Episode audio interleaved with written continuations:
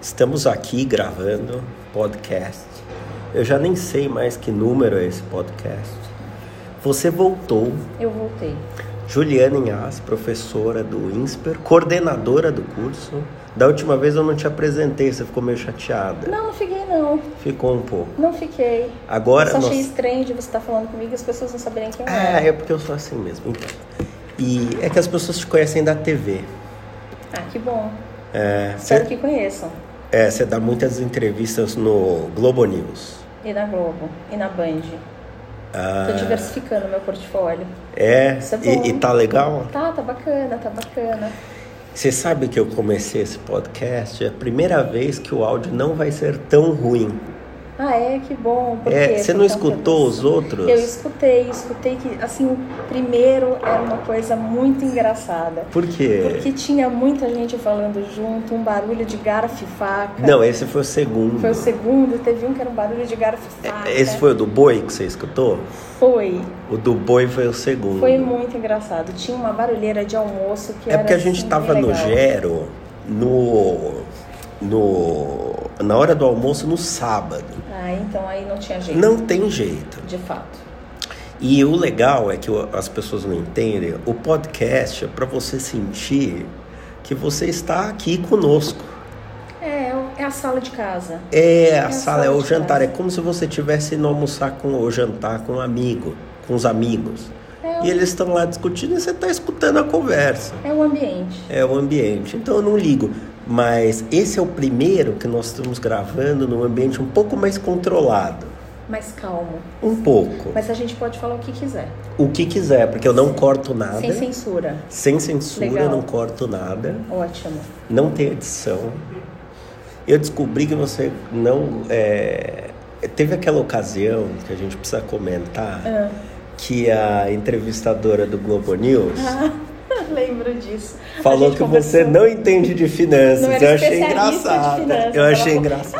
Uma especialista de finanças. Naquela hora eu olhei pra ela e pensei, putz, a minha reputação nessa hora vai pra lama. É, mas então quer dizer que você não sabe finanças. Não, não sou, ela disse que eu não era uma especialista em finanças. Então por que ela te convidou, né? Não sei também, fiquei pensando isso. Na hora. É, na hora eu fiquei pensando, putz, se ela falasse que eu não era uma especialista em coronavírus, eu até ia entender. Graças a Deus eu não entendo muito de corona porque eu não peguei, né? Espero também não pegar, né? Mas finanças naquela hora, Eu quero te fazer uma pergunta muito importante para as pessoas que estão ouvindo, que aliás já foi feita algumas vezes. O que aconteceu no quarto trimestre que a economia foi para o buraco? O que aconteceu, Juliana? olha, tem muita coisa que a gente pode listar para explicar a economia no quarto trimestre. Né? Acho que a gente tem um pouco de reversão de algumas expectativas. Acho que a gente não conseguiu fazer a lição de casa do jeito que devia. Então, se a gente olhar o que que foi o ano de 2019, a gente começou com uma expectativa muito boa. Ao longo do ano, algumas expectativas se reverteram. Aprovou a reforma da Previdência, mas muita coisa não saiu do papel. Acho que o quarto trimestre ele foi um momento muito crítico por conta também de cenário externo, cenário doméstico. Algumas coisas melhoraram, então se a gente for ver, a gente teve inflação controlada, taxa de juros mais baixa, o comércio deu uma aquecida, mas as coisas que melhoraram não foram suficientes para fazer a economia de fato decolar. Então a gente tem ali uma situação, uma conjuntura econômica que de fato não é tão sólida e não consegue representar essa, é, solidificar essa expectativa, solidificar essa melhora que a gente queria ter para o começo do ano. Então a gente teve de fato um ambiente externo que não favoreceu. Acho que a gente, todas as incertezas que vinham da fronteira para fora interferiram bastante o que aconteceu aqui dentro. É óbvio que o começo do ano é, consegue mensurar bem isso, né? Então a gente tem problemas com o Irã no começo do ano, depois vem coronavírus, que conseguem é, fazer com que isso fique bem tangível, mas de fato o quarto trimestre vem como uma bomba agora, especialmente agora no começo do ano. Você acha que o terceiro trimestre foi afetado pelo quê? Pela Argentina, por exemplo? Acho que um pouco, sem dúvida, acho que a, a, a vizinhança aqui não tem ajudado muito. Né? Se a gente vê o que acontece aqui dentro da América Latina, a vizinhança não ajuda muito o Brasil.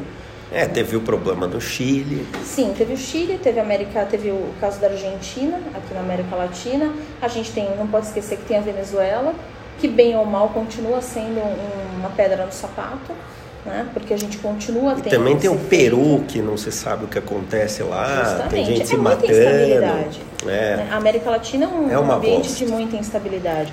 Eu acho que assim, quando a gente olha o Brasil, o Brasil pode ser um, um país muito diferente de todos os outros, em configurações, com problemas muito diferentes. Mas, de fato, a gente não consegue atrair um investimento externo como, como deveria atrair.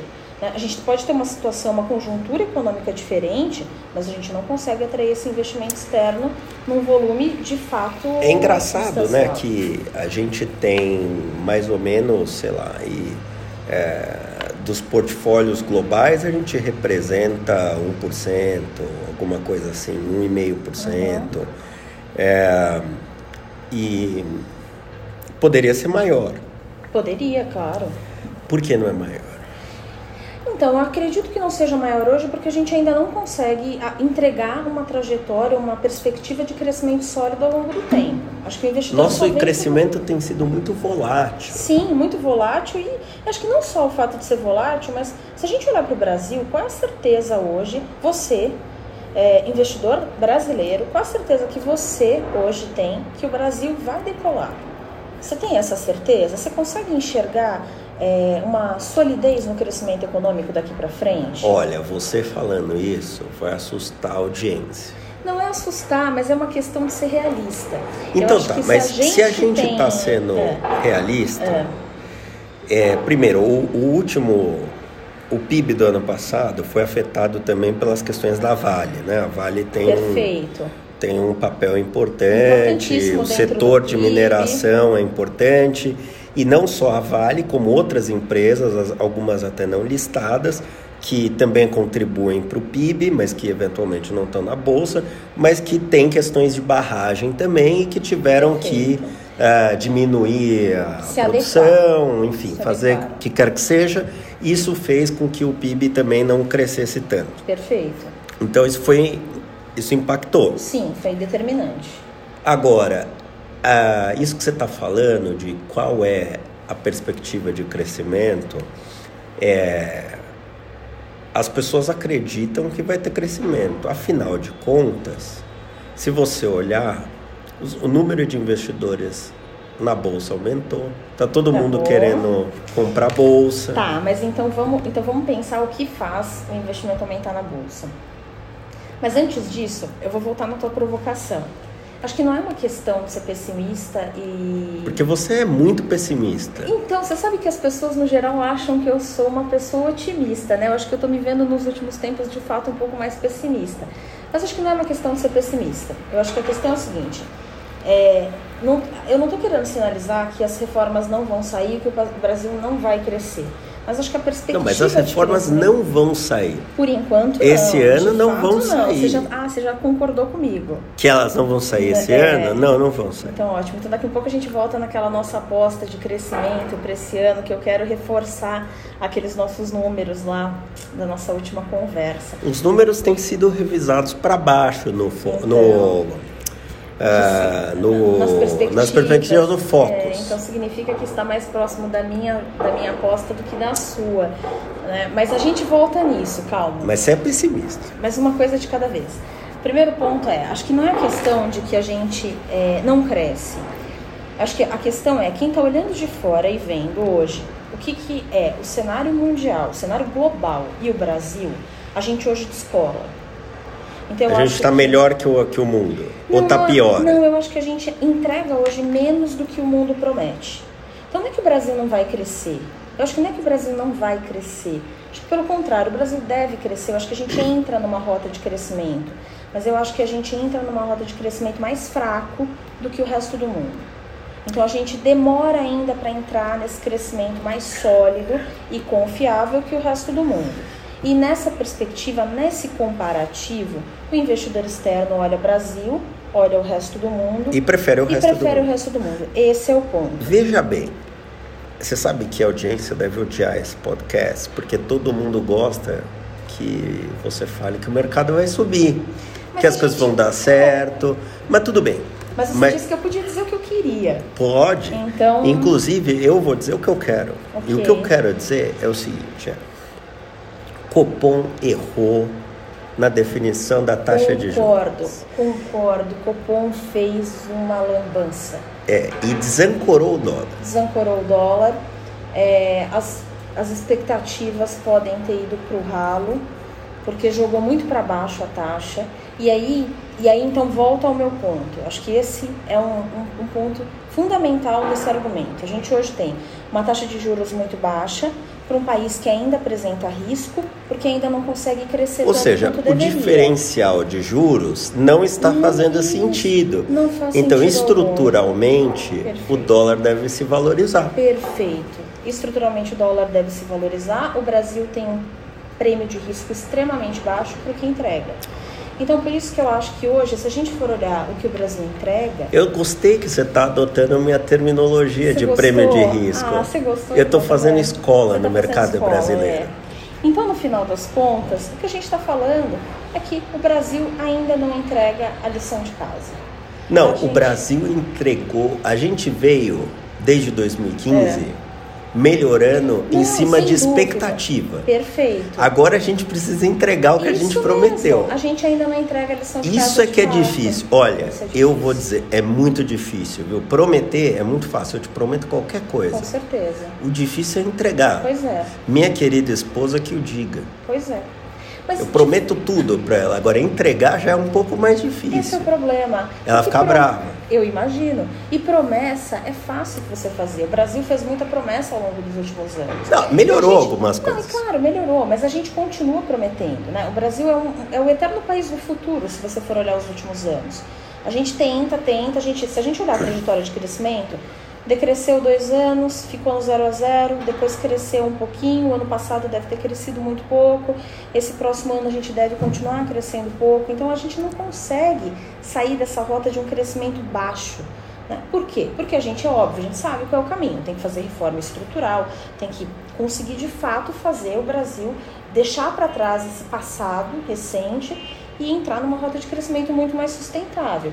Isso faz de fato com que o investidor enxergue um futuro próspero. Enquanto a gente fica aí apagando incêndio pontual e não consegue colocar reformas estruturais para andar, esse investidor que está lá fora não consegue ver solidez na política. Escuta, é, eu tava lendo aí, as a- você sabe que o mercado, né, tem o mercado uma parte séria, que tem notícias, Aham. e tem a parte de especulações e fofocas. A parte de especulações e fofocas diz que o Bolsonaro tá dando um prazo aí até junho pro junho, julho, não lembro, pro Paulo Guedes entregar um crescimento. O Paulo Guedes vai ser mandado embora, então, coitado. Olha, é, é, se de Porque fato, o prazo é um pouco curto, Não, o né? prazo é E curto. economia não funciona assim. Não gente. funciona assim e esse ano é um ano de andar de lado, né? É, se, a, se a gente conseguir progredir... Então você está fato dizendo que a bolsa pouco. não vai para 140 mil pontos? Não, acho que não. Você acha isso? Tenho quase certeza que não. Que absurdo! Ué, e, aquela nossa, e aquele nosso papo de que a bolsa estava muito alta? Não, eu também acho que não vai, mas tem gente É, falando ah, mas- que vai. mas tem A que XP, por exemplo, coisa. tá tem gente que falando. acredita em cada coisa. Agora, outra coisa que eu ia te falar é o seguinte, é as pessoas têm feito uma migração massiva, né, de renda fixa para renda variável. Uhum. Isso não é só no Brasil, né, no mundo. Inclusive é por isso que o prêmio de risco está comprimido em todos os lugares Sim. e tem excrescências como, sei lá, Tesla ou, enfim, tem muitas empresas aí fora do, do normal. Uhum. É, quando é que a bolha vai estourar? Eu só quero saber isso. Eu te trouxe aqui para Ah, pro, é. é, economista tem uma coisa, tem uma é, é, eu é não bom, a ia te é- chamar de bruxa assim na sua cara, mas já que você abriu esse espaço, Não, eu, eu não ia. Mas eu não tô me chamando de bruxa. Eu achei que você ia me chamar assim, meio de é, astróloga ou qualquer coisa do tipo. mas economista fosse é mais- um pouco astrólogo. É, é, um- é meio No, no, no, no Twitter tem um cara que eu gosto muito, trabalhava na CVM, um gênio, Victor Camilo, cara, gosto, é, gosto dele. né? E ele estava discutindo com alguém lá e alguém falou assim: é, Isso aí é papo de administrador. Ele falou: Eu sou economista. Eu falei para ele: Meus pêsames, eu também. E, e falando em economista, né? É, todo mundo é, todo economista começa o ano dizendo que o PIB vai crescer 3%. O que, que tem eu o 3%? Comecei. O que, que tem 3% sua. no. Mentira. Que que, eu só queria entender. Tá. O que, que tem o 3%? Eu sei que é esse lá, número mágico. Que as pessoas Porque todo ano Não. falam que é 3%. Ó, isso aí é- depois é- vão revisando. Você que tem que me dizer, porque quem fala é esse pessoal de mercado. Eu lembro muito bem do dia que estávamos aqui conversando, Gravando, gravamos, é. temos isso gravado. Temos gravado. E eu falei pra você o quê? Que a minha, meu- minha perspectiva de crescimento para 2020 era quanto? Eu não me lembro agora. Eu falei que era de 1 e pouco a 1,5%. E você jogou a sua perspectiva lá para 2,5%. E 2,5 estava certo Dois naquela e- ocasião. Você estava jogando com focos. Não. Você estava jogando com focos. Não tava. Claro Eu, eu, eu, o escuta, Focus o Focus, O Focus estava isso. o Focus, tá? É uma vergonha eu não estar no Focus, porque eu seria top 10 no Focus. Tá, eu teria top Focus tá 5. errando, o Focus tá errando. Você pegar o Focus do começo do ano. O Focus nunca acertou bosta nunca nenhuma. Acerta nada. Nunca, É. nunca, nunca. Agora, é, Não pode pegar- falar isso que tem uns caras que são top 5 lá, que são meus amigos, gosto dos Não, mas caras. o Focus, de fato, não. É uma bosta. O Focus é uma média. Você pega gente do mercado que tem diversas É a percepções. mediana, É a mediana. mediana. É diversas percepções, etc. Mas acho que quando você pega a, perspectiva de mercado, começo do ano... Aliás, o é muito Focus ele é feito para errar. Porque a mediana das expectativas significa que Pois 50%, vai- é, de fato. né? de fato. Então é feito para Mas a minha é é assim, eu entendo a Agora, você que pode me responder o porquê que as pessoas jogam tão perto de 3%. Porque no começo do ano eu tava em 1,5%. Você tava mais perto Você já dos estava em 3%. 1,5? Eu tava em 1,5%. Você previu o coronavírus? Cara, não, mas é muito, era muito nítido logo no começo do ano que esse ano seria o ano de olhar para fora da fronteira e ver que ia ter muita incerteza. Tá dando merda. É, porque só, olha, começo do ano você já teve, já, você já tinha um histórico do final do ano passado, que já estava dado ali pelo... Olha, o PIB do Japão foi ruim, hein? Pois é, você olha, você já, você já vinha histórico de Japão com PIB ruim, China decrescendo e não tinha coronavírus ainda na história, porque o PIB da China no ano passado já estava dando sinais de, de desaquecimento. Você vinha com a economia americana em guerra comercial com a economia chinesa. 2020 é ano de eleição na economia americana. Aí, começo do ano já teve é, problema na economia americana com o Irã. Aí, logo depois do começo do ano, coronavírus. Você tem muita incerteza lá fora. E o coronavírus? Olha, isso aí pode criar um problema, acho que maior do que o que a gente estava prevendo, hein? Você acha? Tô vendo Qual muita... que você acha que é o impacto no crescimento da China? Olha, da China, inicialmente se previa um e-mail, os especialistas, o pessoal que trabalha com China, previa uma redução de um e-mail. Nós de temos algum especialista em China, no Tem IBMEC? bastante. No Não, INSPER? IBMEC eu não sei. INSPER. Agora, INSPER, a gente tem, tem um, professor que, que É porque eu sou tempo lá. velho, né? Eu sou velho. Na minha época, o INSPER ainda Era chamava IBMEC, IBMEC. é verdade, era Era, IBMEC. eu gostava dessa. Chamava IBMEC Hoje- São Paulo. Hoje, hoje IBMEC é um dos nossos é, Concorrentes. concorrentes, mas eh, gostamos de dizer que é um dos nossos parceiros no campo da educação. Né? É assim como Olha, a fundação e outros tantos. O, o, né? mercado, o mercado financeiro, todo mundo é amiguinho. E aparentemente no mercado de educação também. Todo mundo finge Tem que gosta um do outro. É uma palhaçada. Mas quando a gente olha dentro lá do, do INSPER, a gente tem um professor que, que morou muito tempo na China. E o que, que ele acha, hein? É. Você falou com ele? O que, gente- o que ele tem comentado com a gente é que provavelmente uma redução hoje pelos impactos de 1,5% a 2% do crescimento. 2% A no gente já tá crescimento do falando- trimestre. Não, a gente está falando no ano. Não, vocês estão loucos. Aí vai quebrar o mundo. Acabar de o mundo. 6% o impacto pode chegar aí, de, o crescimento projetado no começo do ano era de 6%, pode chegar 4 a 4,5%. Não, não é possível. Você já chegou a ver as fotos que o pessoal está mandando das principais cidades chinesas onde onde onde está tendo os maiores focos, né? É, mas é que o problema da China é Tudo que eu não parado. sei se dá para verificar essas Então, fotos. mas aí que tá, tudo, tudo parado. E tem fontes, é, algumas fontes que a gente ouve que parece que confirmam as histórias de que as cidades estão paradas. Mas eles né? não vão dar um estímulo lá que vai. Mas ainda que você deu estímulo, você já perdeu dois meses. Né? É, tudo São dois bem. meses, né? É, e ainda você não sabe Não, qual é o gente, mas impacto aí disso, é, é né? demais, né? Ó, no crescimento chinês a Mas- 5,5%, Mas aí que eu tá. acho Eu ok. acho que- Agora mas, ó, vamos- 4%, Mas vamos 4,5%, colocar- vamos vocês estão loucos. Não, mas espera lá, acho que você tem que colocar quais são os efeitos não só pontuais, mas os desdobramentos. A China já passa hoje por um processo de desaceleração que é forte, que é bem forte, aliás. Né? Eles cresciam há 6, 7 anos a 12%. Eu aposto que o PIB que eles vão divulgar É. vai ser 6%. O que eles vão divulgar, o que eles divulgam é o que a caneta deles quer divulgar. A questão é o crescimento de fato que eles vão ter. Né? Acho que a redução de crescimento ali de fato acontece. Mas então você está dizendo o seguinte: É. o Paulo Guedes está fora do governo. Eu não disse isso, quem está dizendo isso é você. Não, eu tô assim, vamos lá. Questão lógica. Assuma que as premissas são verdadeiras, Hum. né? A conclusão se Você quer segue. voltar ao ponto de que ele tem até o meio do ano para É. Tá.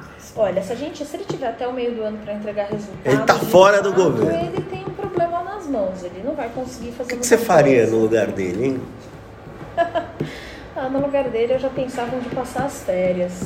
Não, fala aí, o que, que dá para fazer? Vamos, vamos dar um estímulo aí na economia, vamos ajudar as Ajudar pessoas, as pessoas. vamos, sei lá, distribuir dinheiro na rua. Distribuir dinheiro na rua, é- essa política é péssima.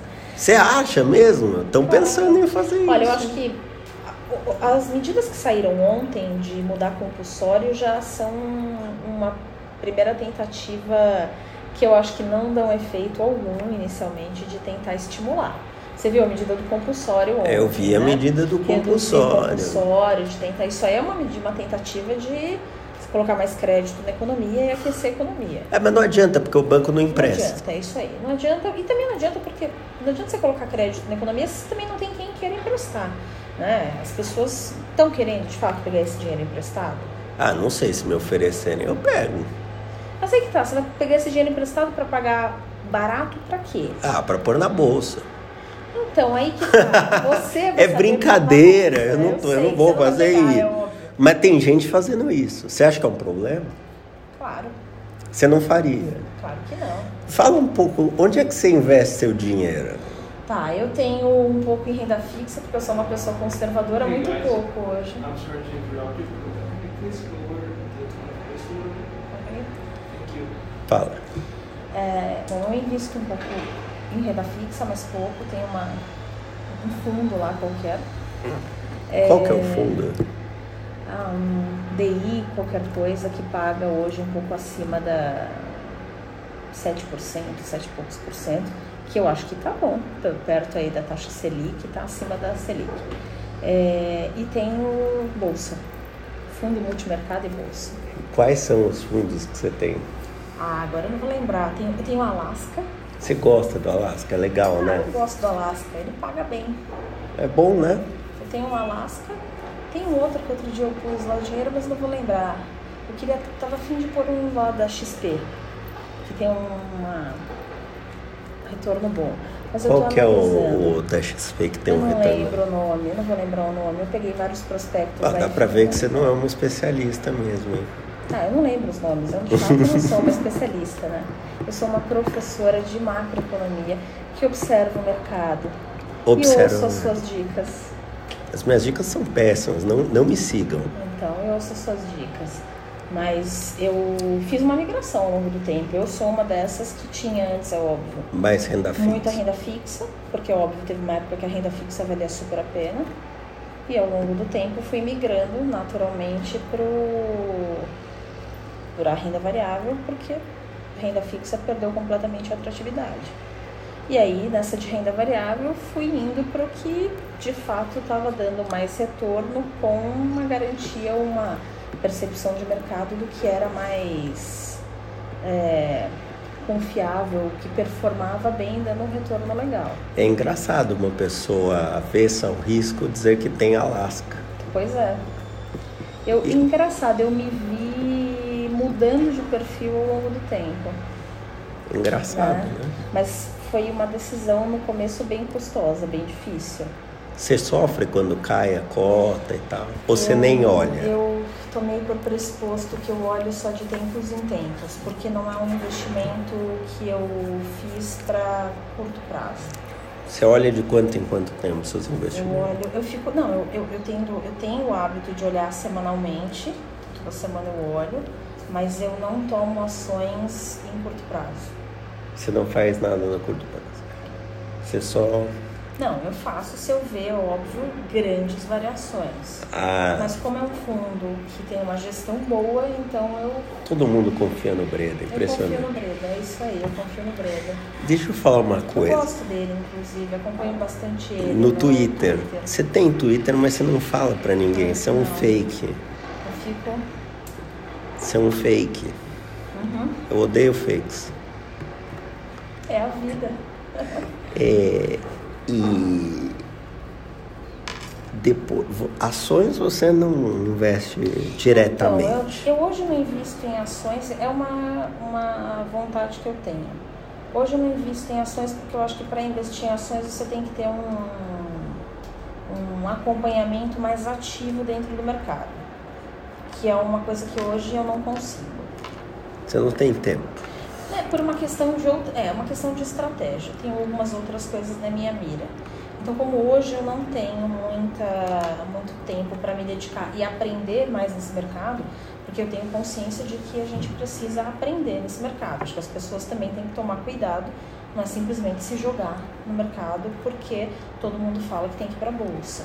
Então, eu tenho consciência de que eu preciso de pessoas que entendam do que estão fazendo para fazer a gestão do meu capital. É melhor pagar um gestor Isso. se você não tem tempo. Se eu não tenho tempo e não tenho, e, não tenho tempo e possibilidades hoje de estudar, sentar e estudar para entender melhor o mercado. Para entender melhor a empresa na qual você está investindo. Mesmo, isso mesmo, isso mesmo. Fazer Muito um estudo mais aprofundado. Não é uma coisa, não pode ser uma coisa rasa. É, tem que ser um pouco mais aprofundado.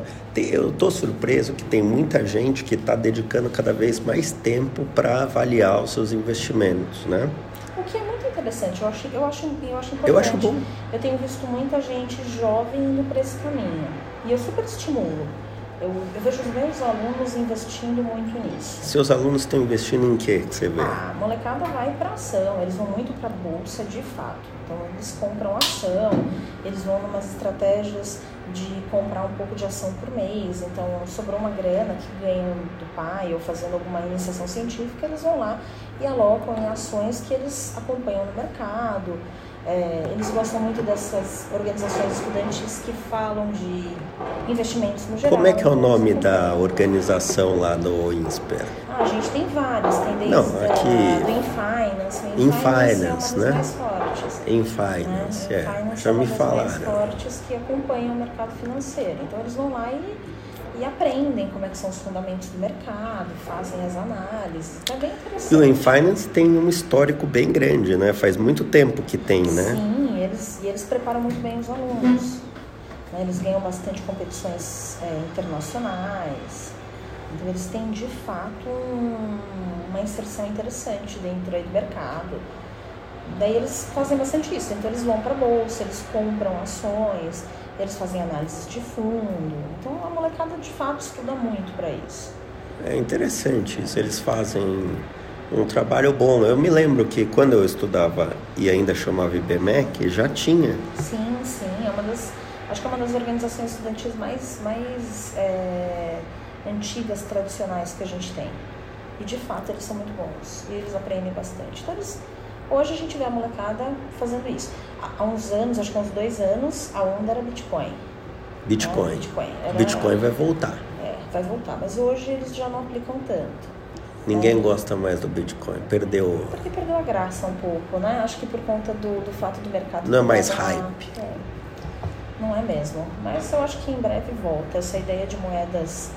É, Não, não emitidas por bancos centrais. Isso mesmo. Eu acho que elas voltam. Isso é legal, eu gosto disso. É legal É anárquico. É anárquico, é um campo de estudo extremamente interessante, abre possibilidades de integração econômica maravilhosas. Maravilhoso. Para lavar dinheiro, então é maravilhoso. Tem formas de, de. Lavar dinheiro. Não, tem formas, na verdade, de barrar, né? Tem formas, a criptografia ajuda a barrar, mas você precisa saber fazer, né? Então é um campo de estudo. Acho que Bitcoin hoje, as criptomoedas são um campo muito mais hoje de estudo do que de atuação.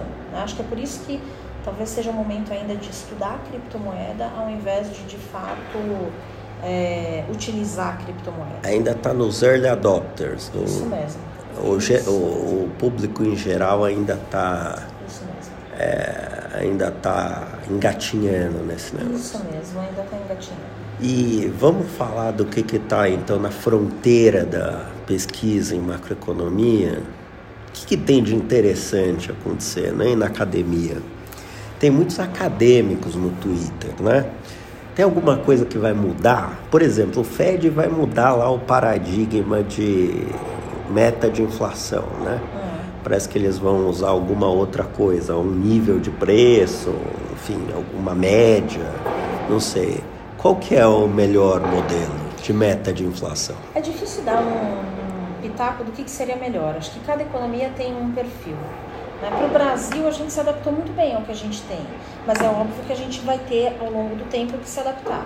Né? Hoje, o Brasil tem um sistema de metas que funciona muito bem.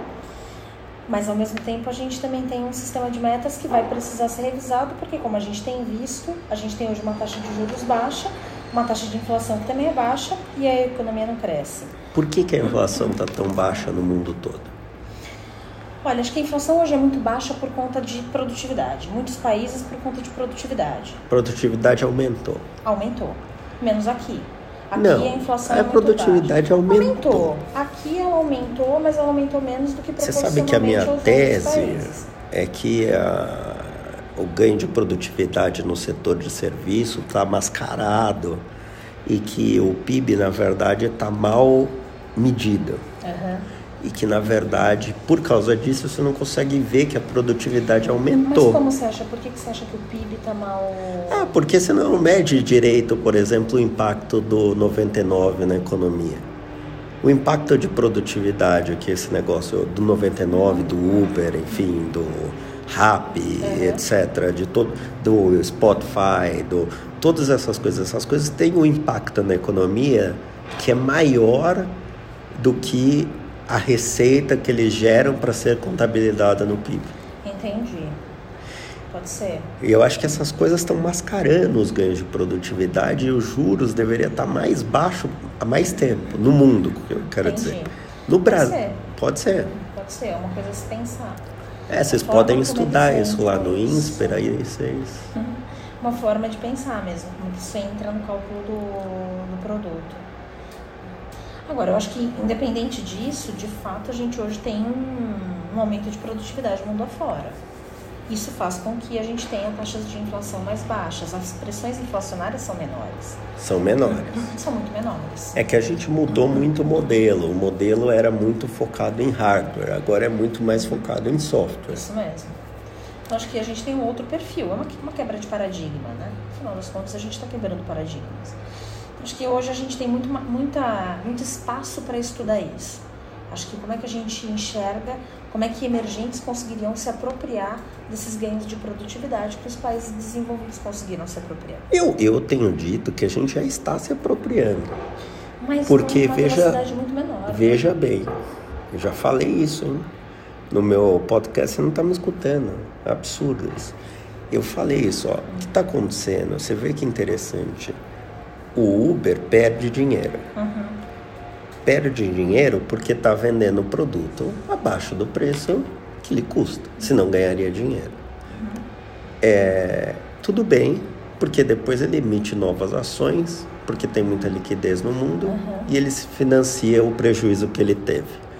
É, Isso significa o quê? Que eu tô andando de Uber, você tá andando de Uber, um monte de gente tá andando de Uber nos países em desenvolvimento num custo menor do que normalmente seria. Sim. Ou seja, na verdade, a gente já está se apropriando desse Sim, ganho de produtividade. ganho de produtividade. A questão talvez é como Está tendo uma acontece. distribuição de renda global. Mas aí que tá, quando você pensa na distribuição de renda, será que ela acontece da forma como deveria? Porque quem é que tá andando de Uber, né? Não, mas é, é o que eu quero dizer é o seguinte, é os, os velhinhos japoneses que financiam o Banco Central japonês, que compra ações do SoftBank, estão financiando o Uber e isso está melhorando a qualidade, a minha qualidade Sim, de vida. Dos subdesenvolvidos. Nesse aspecto, sim, tem uma, Uma tem redistribuição. uma redistribuição de renda dos países dos desenvolvidos para os subdesenvolvidos. E sabe o que é interessante? Que eu acho que devia ser estudado, alguém deveria escrever sobre isso. Se o juro subir, várias empresas vão quebrar. Aham. Aí a inflação vai subir. Sim, porque você na verdade diminui o, o conjunto de A oferta. produtos, a oferta no mercado. É, então o que vai acontecer? Se o Uber quebrar, fudeu. Sim, você diminui. E isso virou um, Um problema. Um problema, de fato, porque você, Porque você mudou tá no- a dinâmica do setor de transporte. Não, né? na verdade é- acabou a curva de Phillips. Sim. Destruíram, Você a, destrói o destruíram paradigma. os, os mecanismos de repasses de política monetária. E agora? Verdade. E agora? É isso que eu quero saber. E agora? E agora? É para se pensar. Um dia vai subir a inflação, será? Olha, nos desenvolvidos, nos subdesenvolvidos pode subir sim. Quando? Quando a gente tiver a oferta. Porra, mas isso aí vai demorar anos. Aí que tá. Talvez não. O Kanchuk acha que já estamos ali, hein? Então, eu acho que eu acho que não acho que a gente está tão perto desse ponto. De novo, se a gente estivesse crescendo horrores ou tivesse já numa trajetória de crescimento muito boa, isso de fato poderia acontecer. Final de 2021 poderia ser o momento em que a gente teria uma pressão inflacionária mais forte. Você viu a última ata do Copom? Aham. Ou Pode subir, pode cair ou pode ficar. Nossa, esse título foi horroroso, né? Foi muito infeliz, Foi, né, foi, o artigo. foi. Mas a verdade que eu ia falar é o seguinte, é, tem uma parte lá na ata que ele diz que talvez a gente tenha destruído um pouco da nossa capacidade produtiva e que a pressão inflacionária esteja mais perto do que a gente imagina. Olha, eu acho que.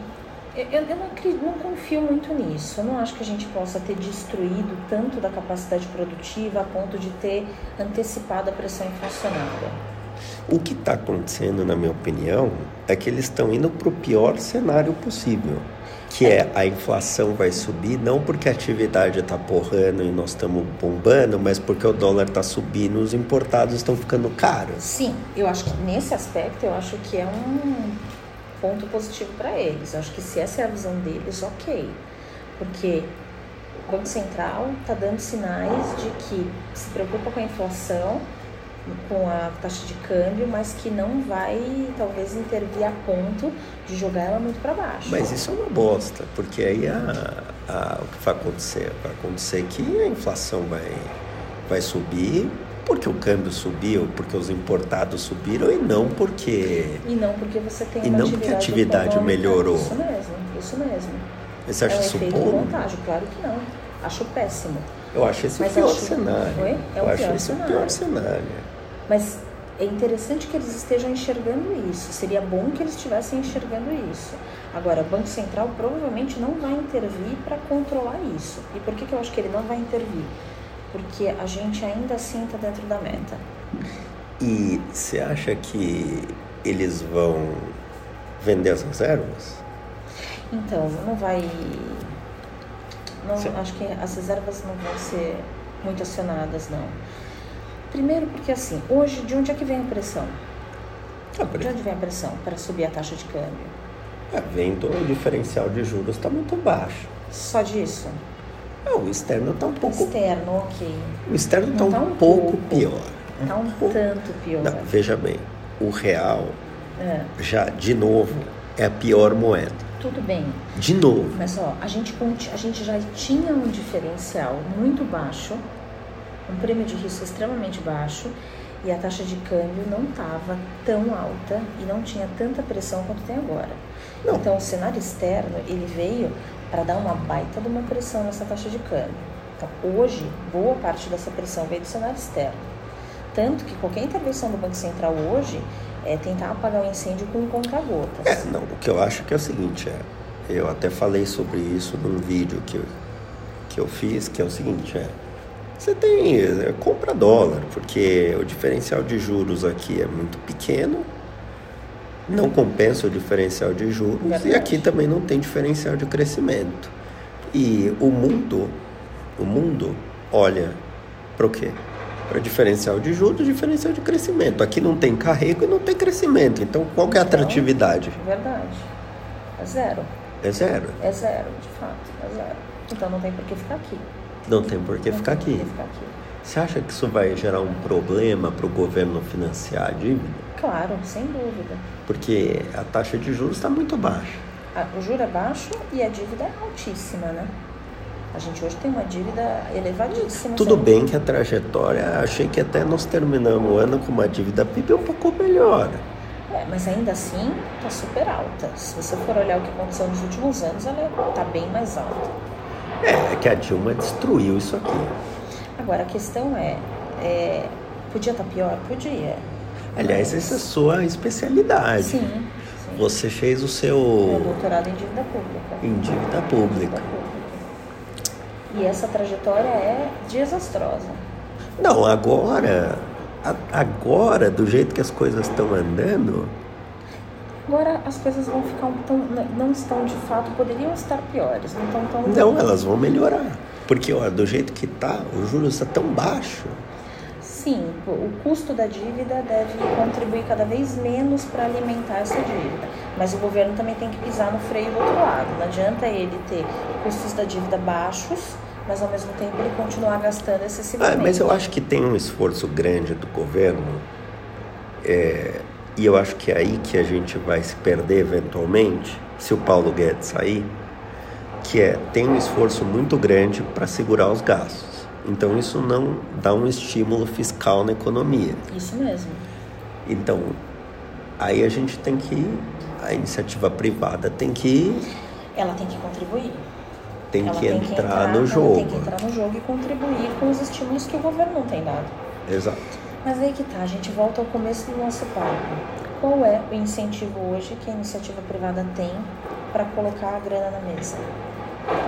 Não, no momento não precisa investir, porque você tem uma capacidade ociosa que ainda é grande. Concordo. Então tem que dar estímulo para consumir, Mas temos que consumir, vamos assim, Qual é lá. o incentivo que a iniciativa privada tem hoje para pôr incentivos ao consumo? A iniciativa privada tem que, tem que tem que as famílias consumir, vamos consumir, gente. Troca de televisão Troca de aí. televisão, o carro e o celular. É isso, você já fez sua parte? Aí que tá, eu, vou- eu estou, eu faço toda semana. Eu sou a pessoa que menos contribui, que mais contribui para o aquecimento dessa economia. Provavelmente eu, a sua esposa, mas muitas mulheres desse país. O INSPER realmente paga bem. Eu tô Não. pensando em virar professor. Mas vamos lá, deixa meu salário de lado. É, volta ao ponto.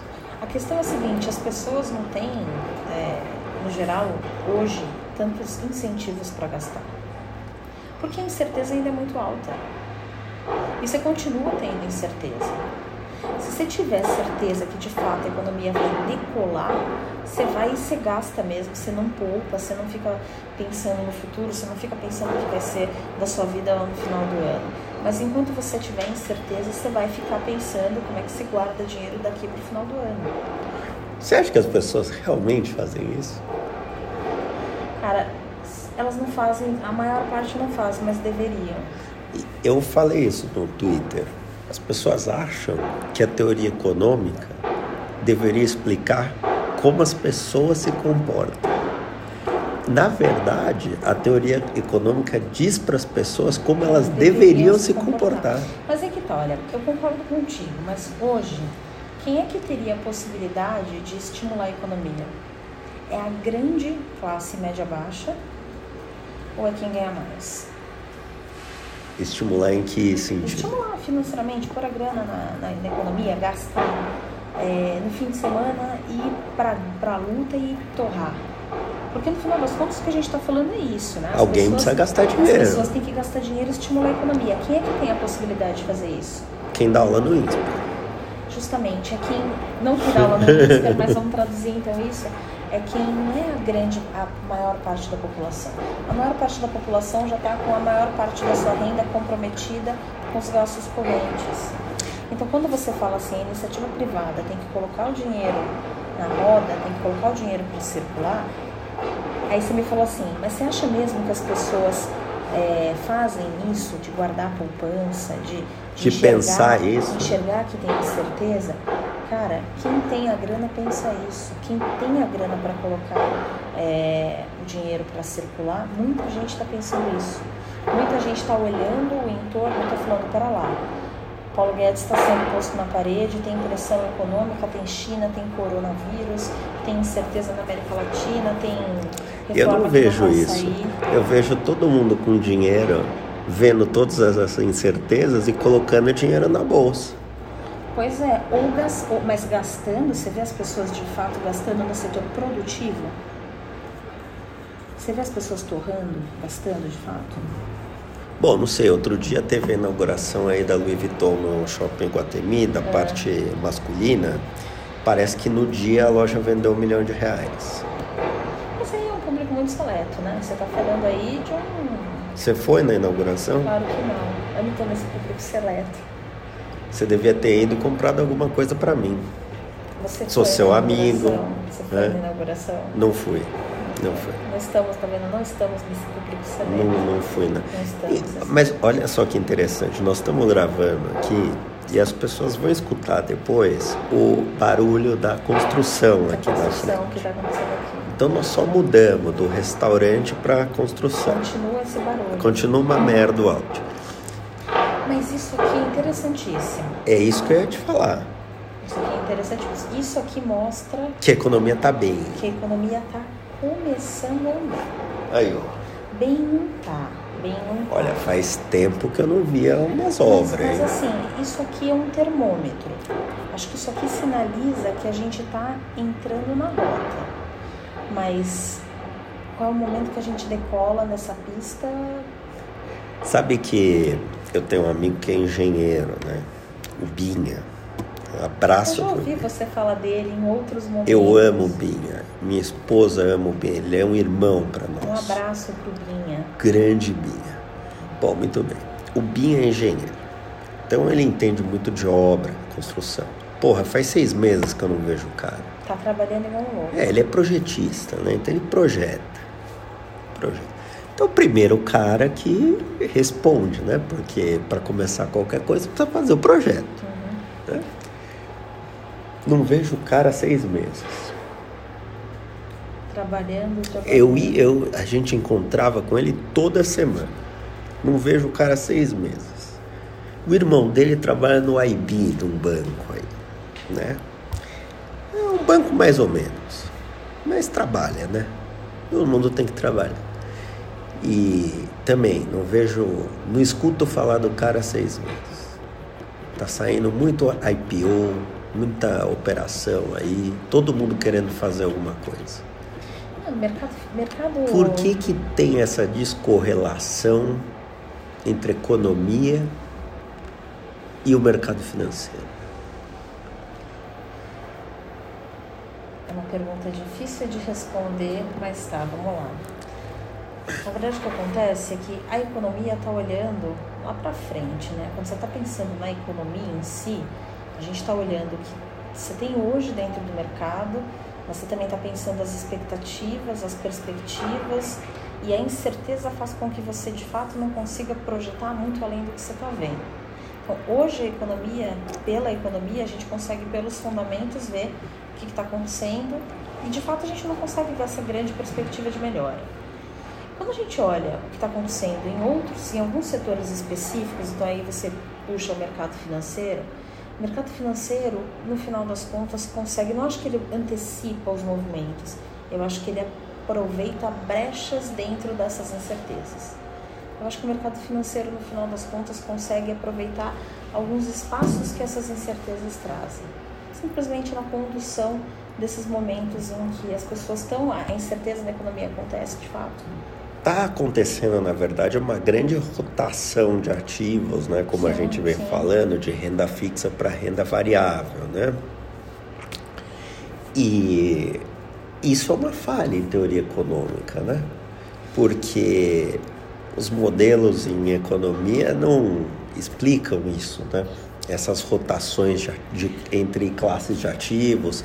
Inclusive é uma pena, né? porque a literatura é muito falha nessa literatura, na verdade, está sempre imaginando que você está numa posição de equilíbrio, né? E na verdade você não está sempre na posição de equilíbrio. Na verdade, o equilíbrio tá... pode mudar. Justamente, o equilíbrio é dinâmico. É. Você não está tá sempre no ponto de equilíbrio estático, né? O equilíbrio não é completamente estático. Na verdade, você está sempre repensando os equilíbrios porque a todo momento as posições mudam. As Mas... percepções mudam, né? O, o barulho aqui da construção me fez lembrar de uma coisa que eu não posso esquecer de falar. Eu disse que construção ia voltar. Mas vai voltar, de fato, eu acho que vai. É, acho que muito da construção civil fica estimulada, e é muito estimulada por conta das taxas de juros muito, muito baixas. Muito baixas. Né? Sem dúvida, eu acho que quando a gente estava falando que o Banco Central talvez. Mas aí que tá. É. Se as pessoas estão preocupadas em poupar e com crescimento não sei o quê, por que, que eles vão comprar um apartamento, que é um comprometimento de 30 anos? Porque a taxa é muito baixa. E acho que quando você. A, a ideia acho que é muito essa de você pensar que se a taxa hoje é muito baixa, é, se as pessoas estão apostando que de fato, se em algum momento se aposta que esse país vai voltar a crescer, então, em algum momento se aposta que você vai ter uma renda mais alta, vai fazer com que esse seu financiamento seja um nada. Você sabe que uma das é, teorias, né, a respeito da crise de 2008, né, foi que, enfim, deixaram a taxa de juros baixa por muito tempo e isso criou uma seleção adversa de projetos, né, porque você tudo era factível. É.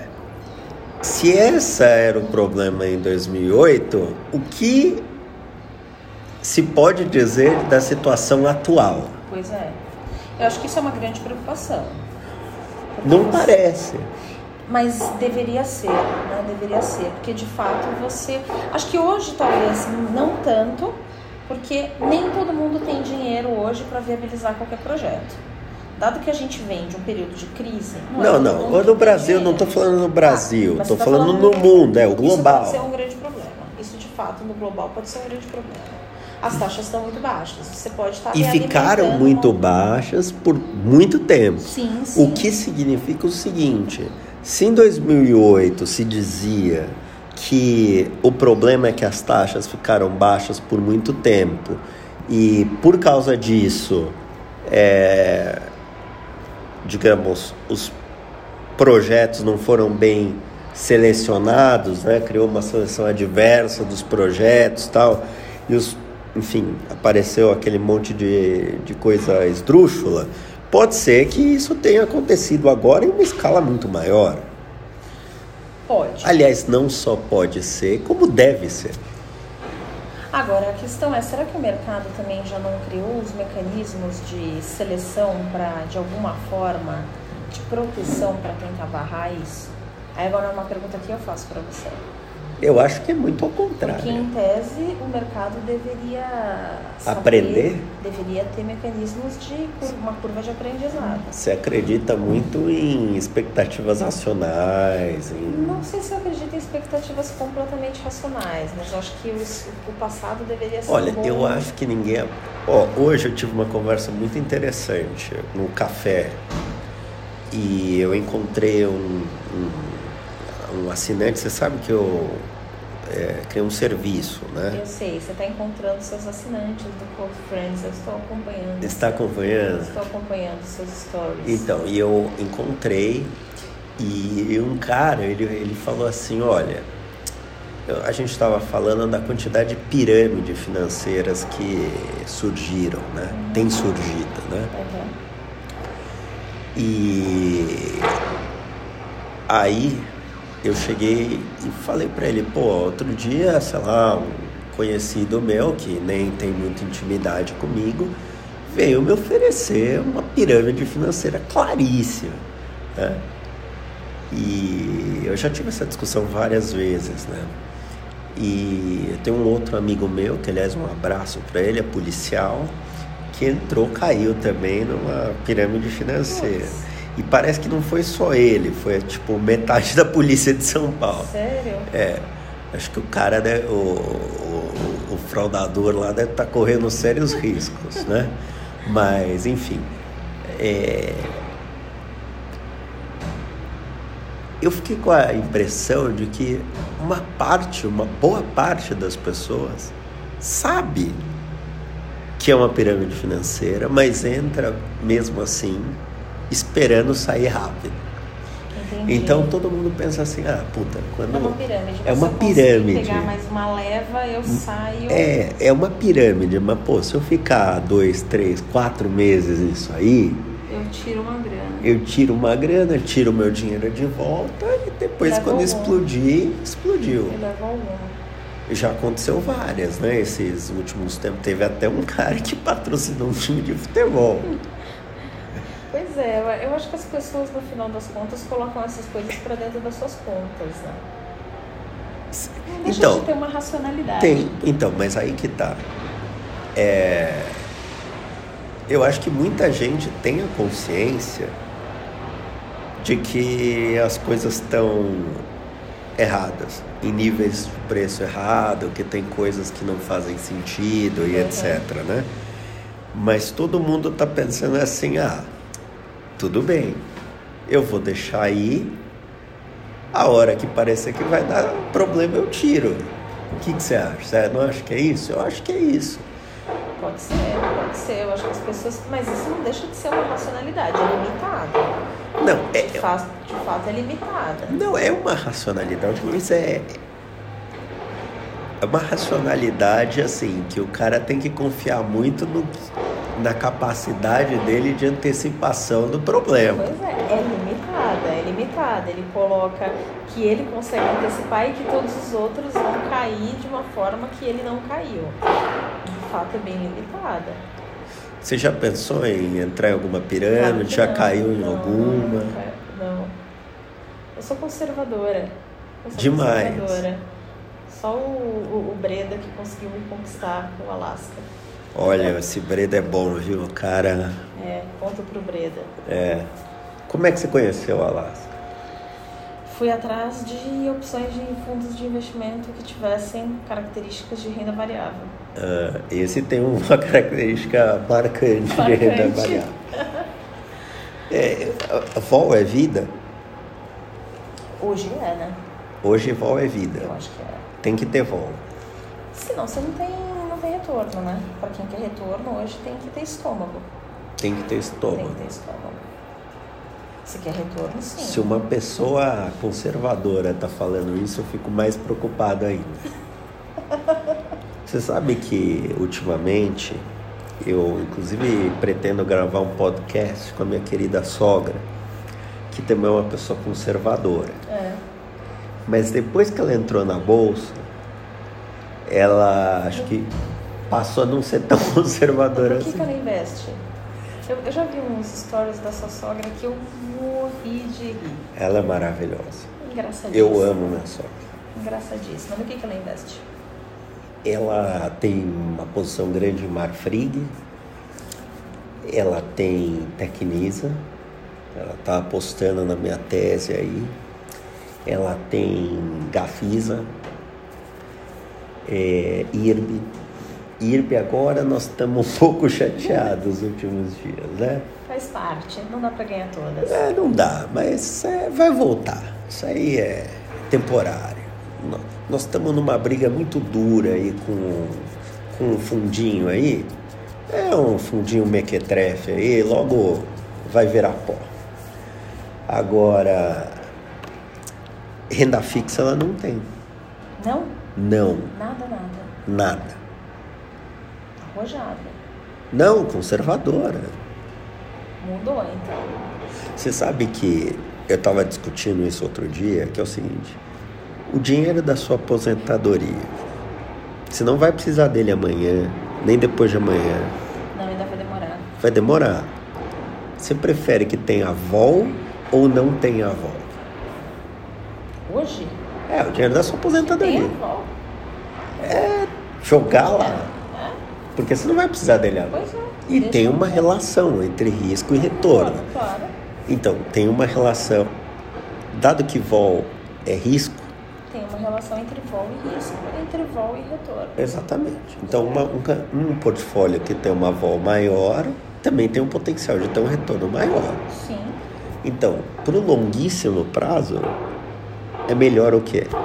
Você ter vol. Tá bom, claro. Mas você acredita que os fundos de previdência têm baixíssima vol? Sim. Por quê? Porque ainda eles têm ainda muito arraigada aquela ideia de que fundos de previdência são fundos que devem garantir o padrão de o poder de compra, seu, seu literalmente o seu padrão de vida lá para frente. Mas isso só vai ser garantido se Mas você é- tiver um retorno alto. Mas a questão é, acho que a- o, o erro não é você ter uma previdência. Acho que o erro não é você, não é o, o fundo ser dessa característica. O erro é você comprar o fundo. Eu não entendo porque as pessoas compram um fundo de previdência. Compram porque tem incentivos. Sim, faz sentido. Não faz. Não faz sentido. Não. Ah, falando em não fazer sentido, isso que você acabou de falar leva àquela questão que existe um modelo em macroeconomia é, de life cycle, né? Sim, sim. E É do Modigliani, inclusive, né? O modelo de ciclo de vida. é, então, e aí eu queria saber o seguinte: você acha que as pessoas fazem um hedge perpétuo da sua renda? Você acha que essa, essa é uma premissa dos modelos, né? Não, não, as pessoas não têm essa visão tão longa. Eu também acho que As não. pessoas olham um período muito curto. Mas tem gente que ganha Nobel, faz essas coisas por causa desses modelos. O que está errado em economia? Por que, que a economia.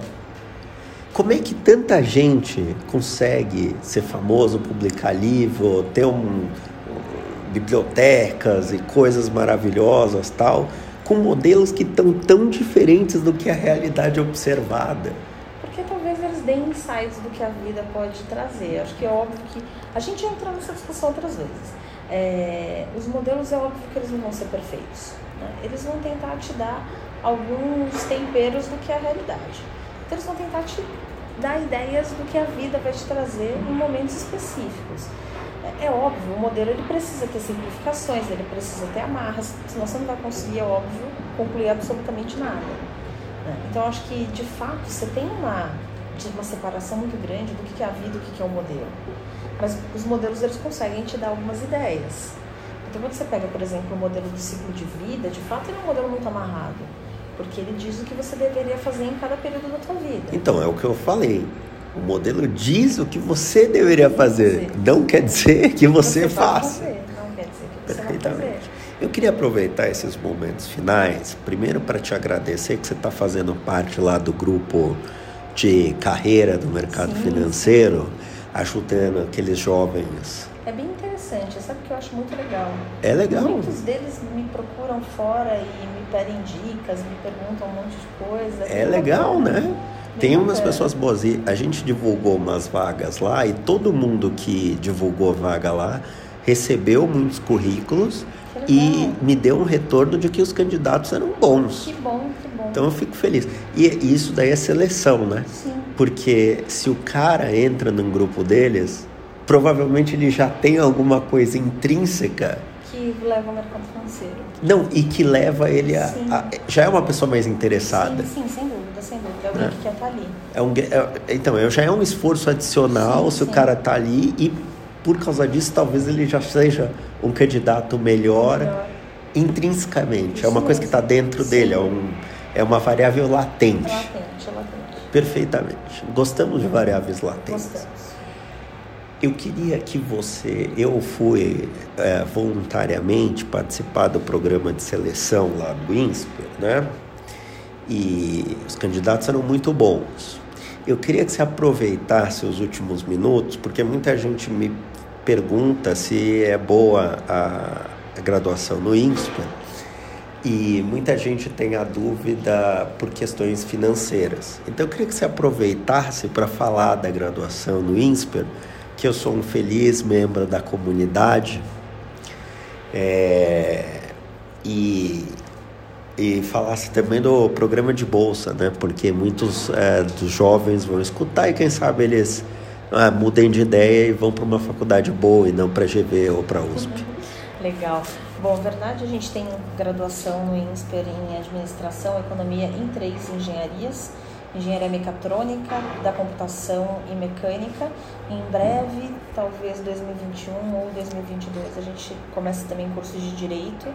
É, o curso é atualizado constantemente, então falando agora de Economia e Administração, que é onde eu sigo mais de perto, a gente atualiza o curso constantemente, então o curso está bem na ponta, bem na fronteira aí do conhecimento a molecada sai com programação em Python, programação em R, aprende a programar é, em Stata, outras linguagens de programação.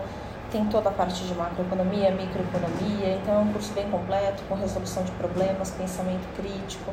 Então é um curso em economia, eu participei a seu convite Sim, daquela avaliação de problemas em economia. problemas em economia. Semestre. Eu fiquei muito impressionado que os caras estavam usando o controle sintético, sim, sim. sabe? É... Realmente o pessoal é da graduação tá sem, na, fronteira. na fronteira. E sem professores fazendo junto, tá? Tudo que você viu lá não, gente. sintético, toda a parte de regressões quantílicas, tudo aquilo de maneira autônoma. Professores não fazem. Olha, eu não tinha isso na minha época, eu tive que aprender tudo sozinho. Ma mas. E é custoso, né? O que? Aprender é sozinho? sozinho? Como é custoso? É difícil, é um pouco mais difícil. É por isso até que eu lancei meu Close Friends, porque muitas vezes quando eu estava aprendendo sozinho, é, você sente falta de ter alguém para perguntar alguma coisa que você está aprendendo. E quando a pessoa te dá, ela não precisa nem te falar a resposta, mas assim, se ela te der o caminho, você começa a pensar naquilo de um jeito diferente e, a, e, e isso vem para você, uhum. né? Então, é, aquilo lá me impressionou muito, porque os caras estão realmente na fronteira. Se você pegar um artigo lá de controle sintético, por exemplo, na Wikipedia, o artigo é incompleto. Sim, sim. Porque é um negócio que ainda é muito. Tá, ainda está começando. Ainda está né? é, começando a ser usado, né? É isso mesmo, é isso mesmo. E eles estão indo além. É, eu então, gostei é daquilo lá. O curso é atualizado, a gente tem uma preocupação bem, bem intensa de fazer atualizações constantes, então é uma, uma preocupação muito grande nossa. E o negócio das bolsas? Então vamos falar das bolsas. Isso é importantíssimo. Tem, a gente tem programa de bolsas, então a nosso, nossa ideia é que quem quer estudar no INSPER estude independente da condição financeira e a gente segue isso à risca. Então hoje a gente tem mais de 250 bolsistas no INSPER, é, mais da metade bolsistas integrais que não pagam absolutamente nada para estudar lá. Então os critérios não são critérios por é, entrada ou classificação no vestibular. Então, a gente é, só só para a gente explicar de um jeito mais uh, técnico, né? Na verdade eles pagam porque o programa é sustentável, né?